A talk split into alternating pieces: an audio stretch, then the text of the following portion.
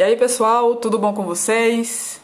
A partir de agora, vocês vão ouvir o nosso primeiro episódio do nosso podcast, um papo muito bacana que a gente teve com o professor da UFPB sobre o uso da tecnologia e os esportes. Então, não perde esse papo, fica por aí que a gente começa logo após a vinheta.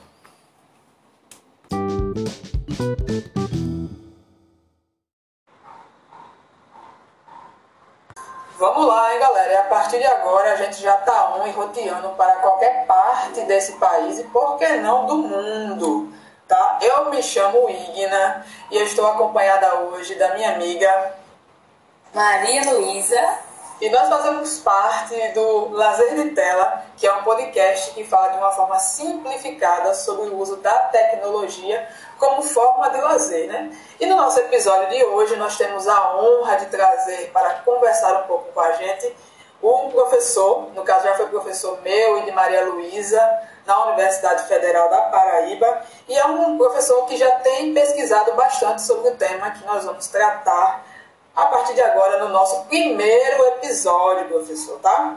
Fazer a apresentação aqui para vocês de quem é o nosso convidado hoje, tá? Ele possui mestrado em Educação Física e doutorado em Psicologia, ambos pela Universidade Federal de Juiz de Fora.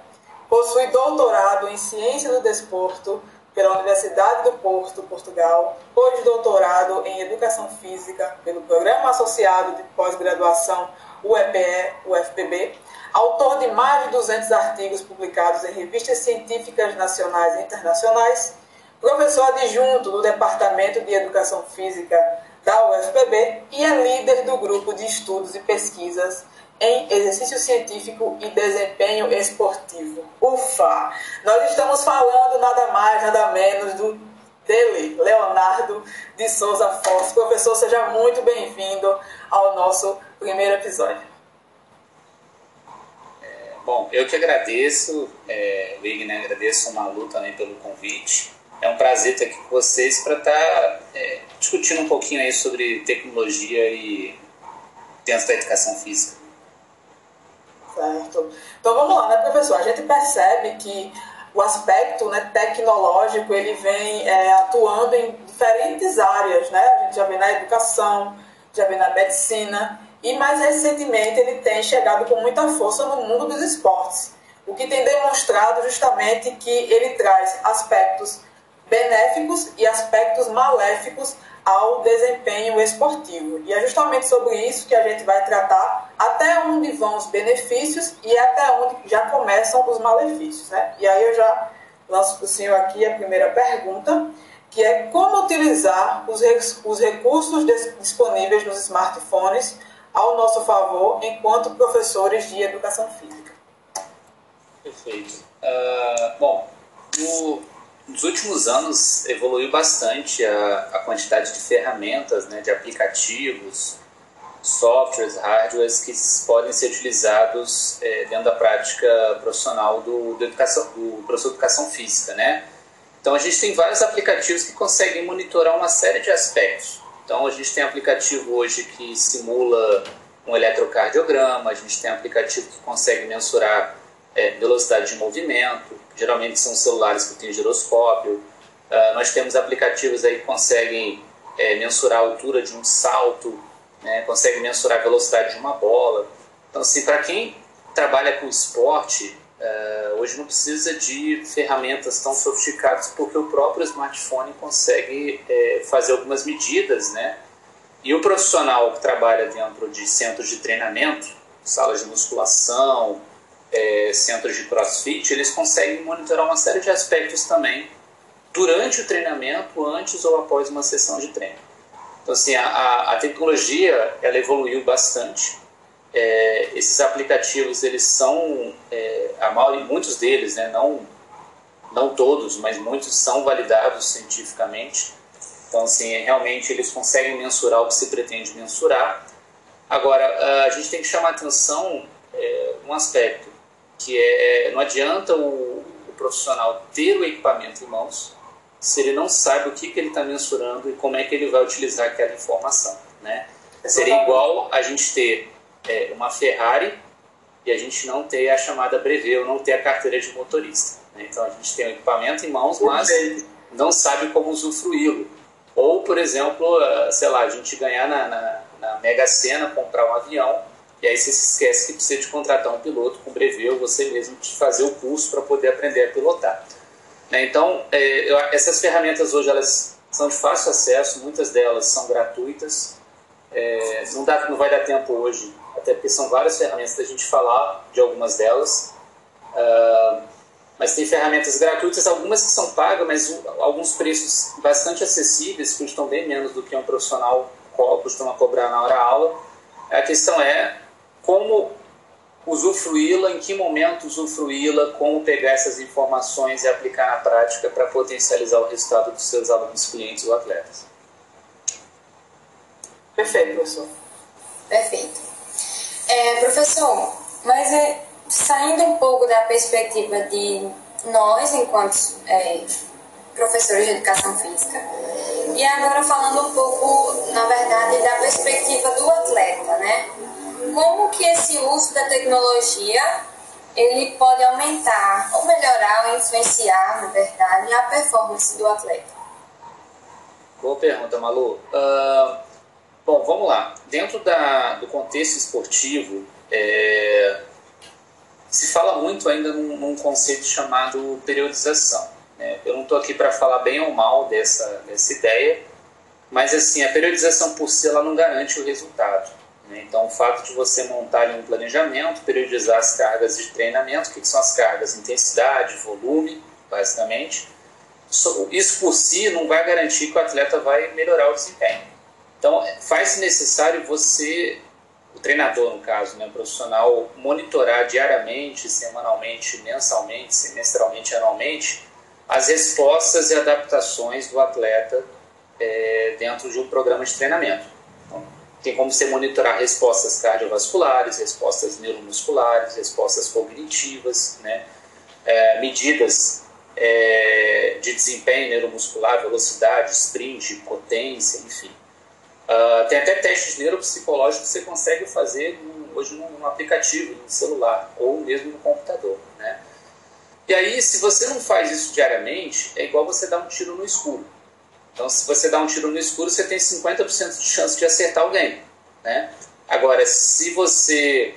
É, vou dar esse exemplo do tiro, não sei se foi muito bom esse exemplo, mas se você pega uh, e você dá um, um, tiro no claro, a possibilidade de você acertar é, muito, é maior. Não quer dizer que você necessariamente vai acertar. Né?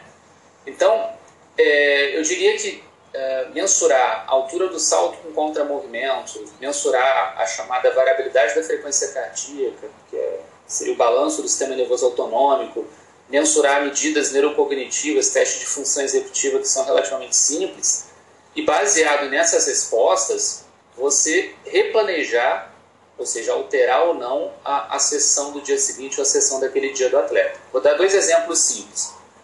Você tem um atleta, treinou hoje, e aí uh, eu vi que a sessão de treino para ele eu havia planejado que seria uma sessão mais pesada.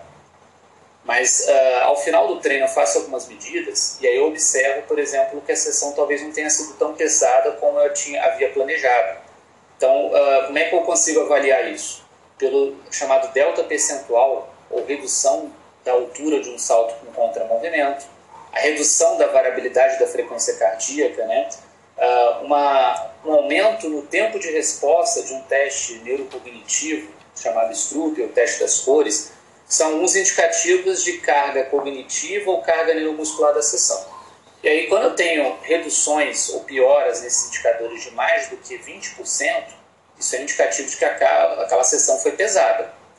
Agora, quando eu tenho reduções ou pioras em 10%, 5%, talvez a sessão não tenha sido tão pesada assim. E aí, no dia seguinte, eu tinha planejado uma sessão é, leve para esse atleta, mas quando ele chega na sessão, ele já se recuperou mais do que eu havia planejado. E aí, se eu aplicar aquela sessão leve, sendo que o cara está totalmente recuperado, talvez não faça tanto sentido. E aí, talvez fosse interessante eu alterar as cargas externas, aumentar volume, aumentar a intensidade daquela sessão, para eu poder ter uma resposta melhor do meu atleta. Agora, o outro, o outro lado também acontece. Então, às vezes, eu planejo uma sessão com a carga externa que na minha cabeça vai ser leve. O atleta chega na sessão com acúmulo de fadiga, está com problemas às vezes de família, está com problemas financeiros, é, não dormiu direito, não se alimentou bem, e aí o cara chega na sessão com fadiga central acumulada. E aí eu havia planejado uma sessão com uma grande, uma grande quantidade de carga externa, uma sessão com alto volume, alta intensidade. Se ele já chega com acúmulo de fadiga central na sessão, talvez não valha a pena aplicar aquela sessão que eu havia planejado. Por isso é de extrema importância é, se monitorar diariamente indicadores é, de adaptações e respostas de treinamento. E baseado nessas valores, nessas medidas, é que eu vou replanejar ou não a minha sessão do atleta. Então, assim, hoje tem tecnologia para isso. Se a gente pegasse há 10 anos atrás, é, provavelmente a gente não tinha isso. E aí, assim, é muito do feeling, né? aquela sensação, aquela acerto e erro do treinador. Hoje a gente consegue ter medidas objetivas por aplicativo do smartphone que dão essa possibilidade para a gente e as medidas saem de imediato. A gente não tem que ficar é, gastando tempo ali para poder fazer esse tipo de avaliação. Agora, volta a falar, é, faz necessário, talvez seja isso que falta hoje na, na parte dos profissionais, é ter conhecimento de qual aplicativo ou qual é, tecnologia que vai utilizar como que vai mensurar, para que isso serve, como que eu vou interpretar de modo a eu aplicar aquilo ali no contexto prático. Ótimo, professor, ótimo. É, no caso, pegando esse gancho da, da fadiga central, ela é avaliada por meio de percepção subjetiva? É, a percepção subjetiva do esforço é uma medida de é, esforço. É, tem um, é porque assim, no inglês tem uma diferença entre force e o exertion o, a percepção de esforço, na verdade, deve ser percepção de cansaço, não percepção de esforço. Porque o effort, na verdade, é, é o quanto que você disponibiliza de energia para aquela atividade, ou seja, o quanto que você está motivado. E a rate perception, é, exertion, na verdade, é a percepção de cansaço percebido, um indicador de cansaço percebido. Então, essa percepção, entre aspas, de cansaço, ela é, ela é uma medida de, de fadiga central, sim. É uma medida de fadiga central. Agora, ela é influenciada por muitos aspectos, William. Ela, ela é influenciada é, pelo, pela tarefa que é feita antes da sessão de exercício. Ela é influenciada pela quantidade de neurotransmissores que se tem ali na, em algumas regiões do cérebro. É, ela é influenciada pelo acúmulo de fadiga periférica ou fadiga neuromuscular. É, ela é influenciada pela carga externa do exercício, pelo tempo de duração do exercício, pelo tipo de exercício. Né? Por exemplo, uh, essa percepção de cansaço é maior somente em tarefas mais prolongadas, com moderada alta intensidade, uh, com exercícios de corpo inteiro, né, com exercícios que envolvem grandes grupamentos musculares. Quando você pega numa musculação, por exemplo, e você vê essa percepção de cansaço, é, muita gente confunde o desconforto e a dor com a percepção de cansaço, são coisas diferentes porque envolve áreas cerebrais diferentes, as pessoas, as pessoas confundem por questões metacognitivas, é, problemas às vezes de conceito. Né? Mas, assim, resumindo, é, sim, a, entre aspas, a escala de, de Borg, né, que o pessoal utiliza, é, traduzido como percepção de força, correta seria percepção de cansaço, é, sim, ela é um indicador de fadiga central.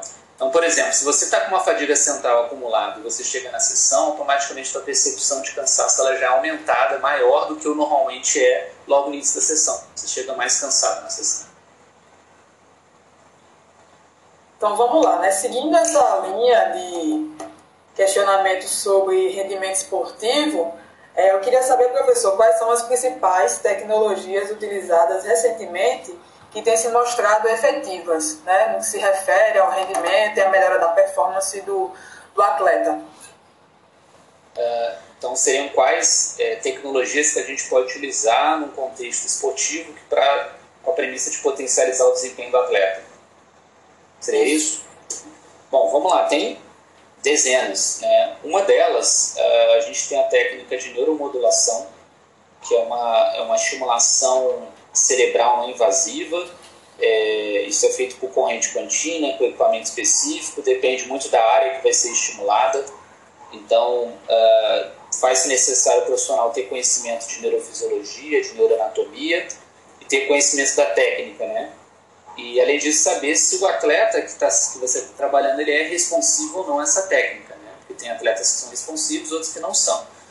Então essa é uma, é uma tecnologia que tem sido bastante utilizada, especialmente em atletas de esporte de endurance, atletas de corrida, de natação, ciclismo, remo, atletas que praticam atividades que o pessoal chama de atividades aeróbicas, né, atividades de longa duração.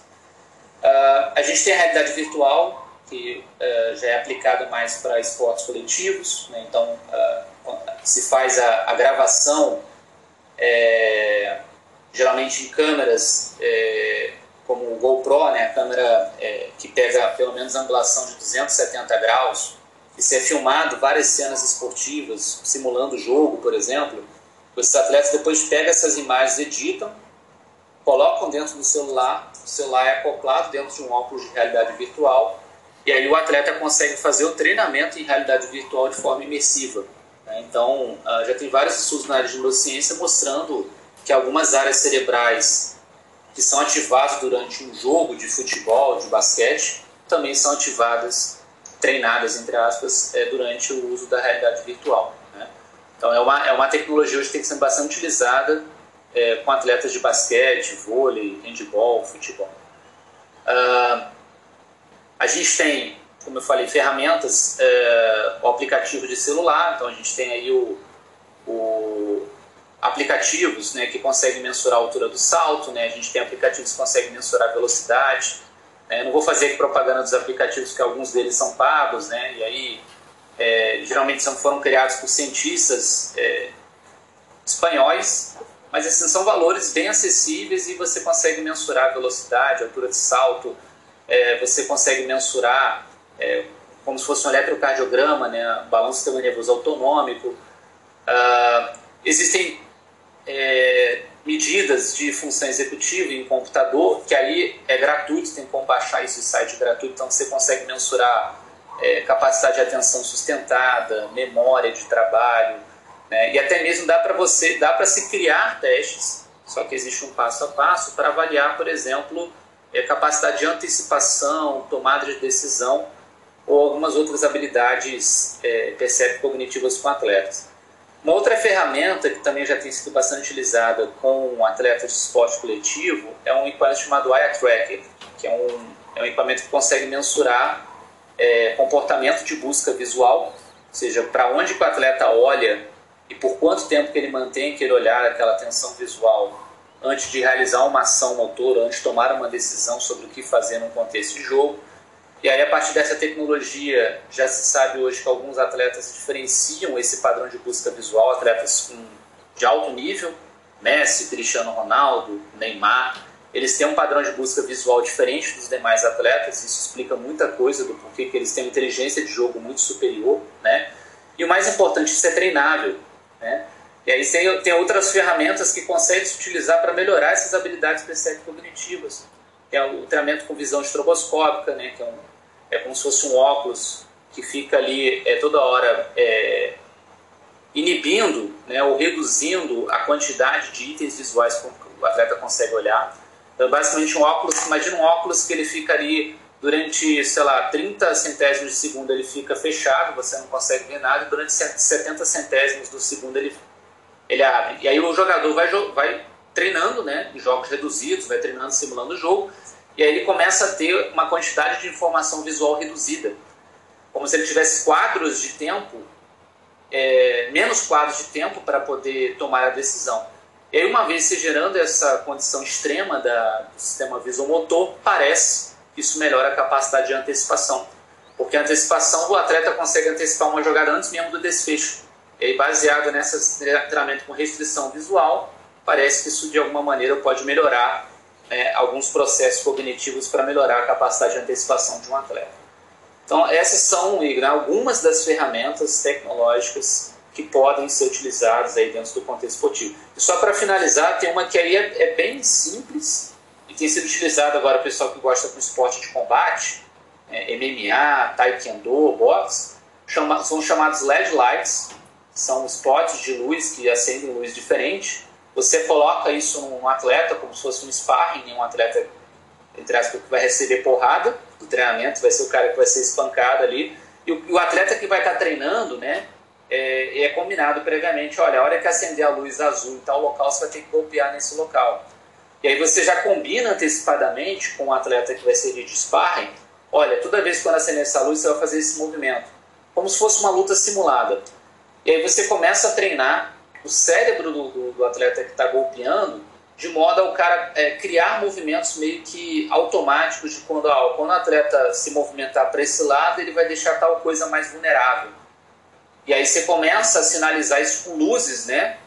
Para melhorar os, a, a, busca visual do sistema visomotor, de modo a você é, treinar o que, que o cara deve fazer sobre determinada situação. Isso já tem sido bastante utilizado com atletas de taekwondo, de boxe, inclusive alguns atletas até brasileiros que foram campeões olímpicos aí, é, tem utilizado já esse tipo de treinamento, não necessariamente com LED light, mas às vezes com fitas coloridas, né? Ou com sinais, né? Em que o treinador fala uma determinada cor ou um determinado número e o cara já sabe para onde que ele tem que golpear. É trabalho com associação. Né? E aí você acaba trabalhando ali o sistema sensório-motor e potencializando essas habilidades percepto-cognitivas.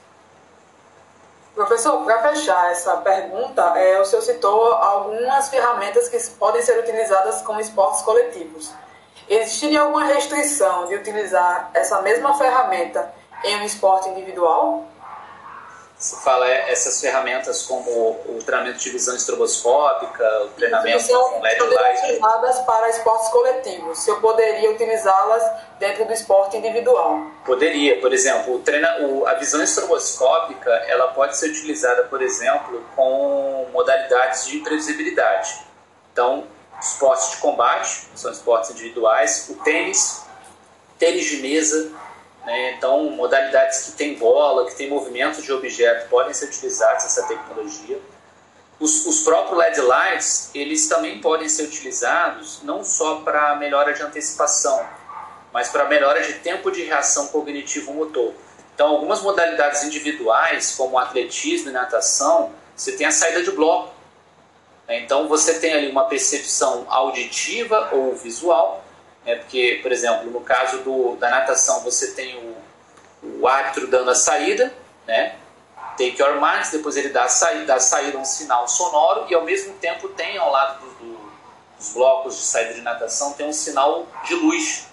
Então, a, os, muitos atletas às vezes utilizam a visão periférica ao invés da, do sinal sonoro, porque a velocidade da luz é maior do que a velocidade do som.